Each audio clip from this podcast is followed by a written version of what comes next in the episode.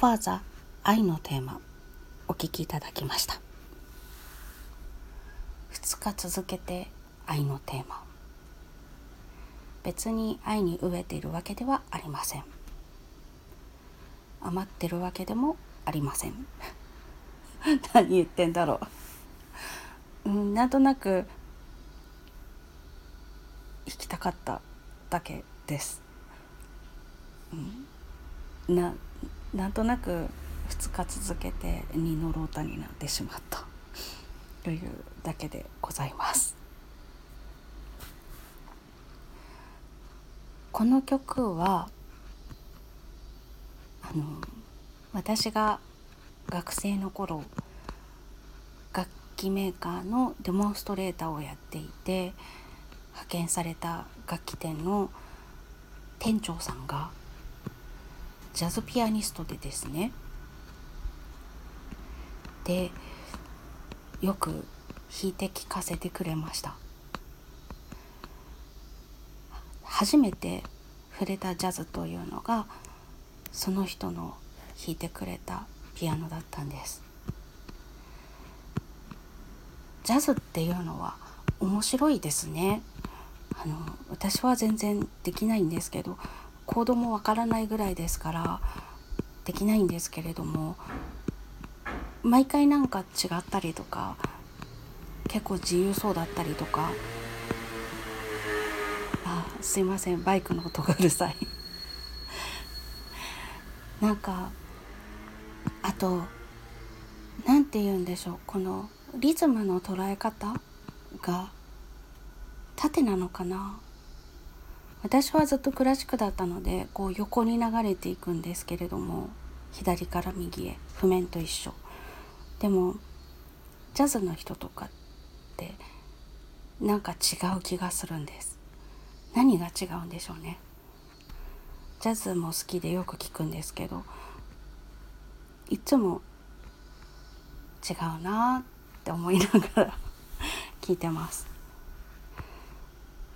うん。なんかあの縦でしかも4拍子の曲とかだと4拍目に0カウントがあってで次の小説の1拍目から始まるみたいななんかこう「ん?」っていうため？なんかこう上がるようなそれがグルーブっていうもんなのかなと思いながらまだわからないんですけど。すごいなって思いました。学生の頃はそこまでまだ分からずただただ何やってんだろうこの人。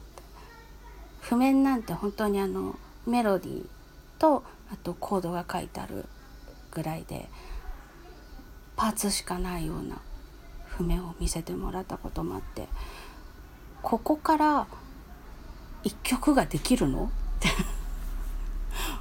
思ったりとかしてびっくりした記憶があります。私はあの譜面に書いてあることをする音楽っていうのしかしたことがなかったので譜面が譜面じゃないっていう段階ですごくびっくりしました。どういう思考でこのパーツから一曲が出来上がるんだろうとか。でも聞いてもわからないから聞きませんでしたけど。そうその人があの勧めてくれたレコード聴かせてくれた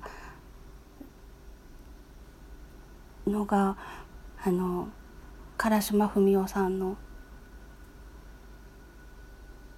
枯葉だったんですね。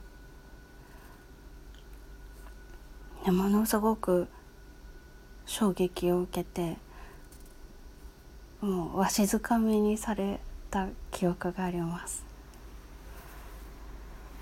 大人になってから新宿のピットインに行って唐島さんのピアノを聴けた時は本当に幸せでした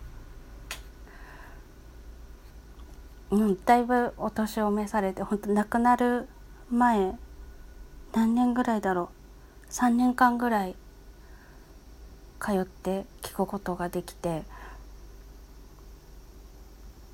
だんだんとこう音数が減っていくんだけれどもここにピアノの音必要不可欠だよねっていうところにスコンと音を入れてくる。そういう演奏に圧倒されました。ゴッドファーザーから唐島文夫さんに飛ぶという すごいすごい飛びましたけれども、うん、私がクラシック以外の音楽を目の前で見て触れてドキドキした。最初の人が弾いてくれたのがこの曲なんです「ゴッドファーザー愛のテーマ」ということで私の中では大事な曲です。